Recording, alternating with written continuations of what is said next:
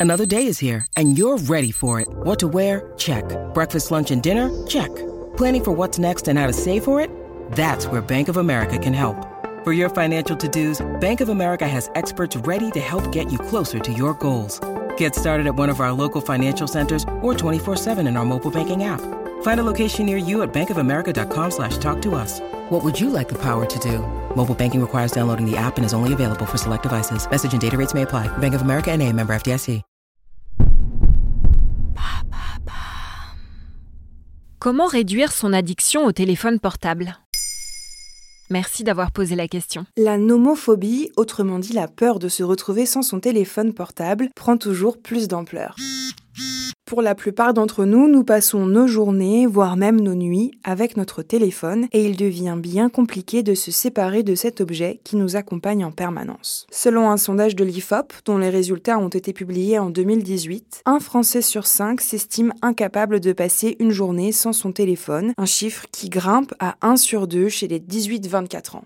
Téléphone, Thérèse, téléphone Allô, SOS Détresse Amitié. Comme le constate le docteur Philippe de Azevedo, addictologue à la clinique des Platanes à Épinay-sur-Seine, dans les colonnes de l'ADN, c'est la première fois dans l'histoire de l'humanité qu'un objet fait partie de façon quasi intégrante du corps humain. Certains parlent même d'amputation lorsqu'ils sont privés de leur smartphone.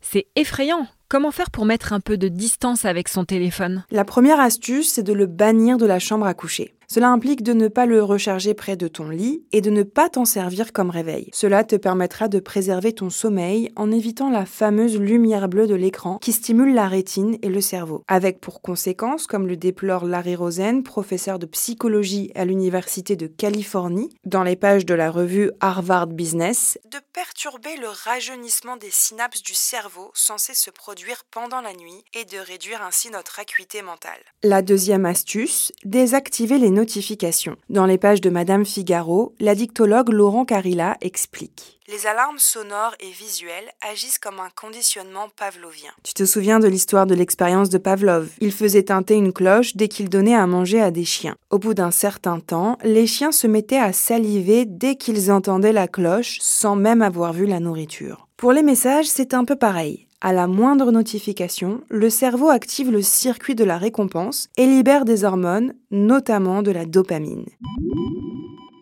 Désactiver les notifications, c'est la meilleure manière de briser ce cercle vicieux. Quelle est ta troisième astuce? La dernière astuce consiste à mettre son écran en noir et blanc. Comme le détaille Michael Stora, psychologue spécialisé dans les addictions numériques sur le site de France Info, il est vrai que toutes les applications comportent des petits logos colorés conçus pour attirer l'œil. Devant son écran, on a parfois l'impression que l'on est dans un magasin de sucreries qui viendrait activer votre attention et votre gourmandise. En passant en noir et blanc, on retire cette dimension. L'idée aurait germé dans l'esprit de Tristan Harris, un ancien ingénieur de Google qui sensibilise le public sur les risques d'addiction liés à l'utilisation des applications. Pour cela, il suffit d'aller dans les réglages de votre smartphone, qu'il s'agisse d'un Android ou d'un iPhone. Comment savoir si on est vraiment addict à notre téléphone portable? Comme pour les autres addictions, tu peux faire le point sur ta consommation.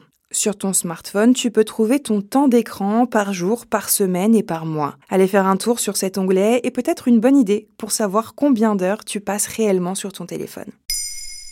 Maintenant, vous savez, un épisode écrit et réalisé par Olivia Villamy. Ce podcast est disponible sur toutes les plateformes audio. Et si cet épisode vous a plu, n'hésitez pas à laisser des commentaires ou des étoiles sur vos applis de podcast préférés.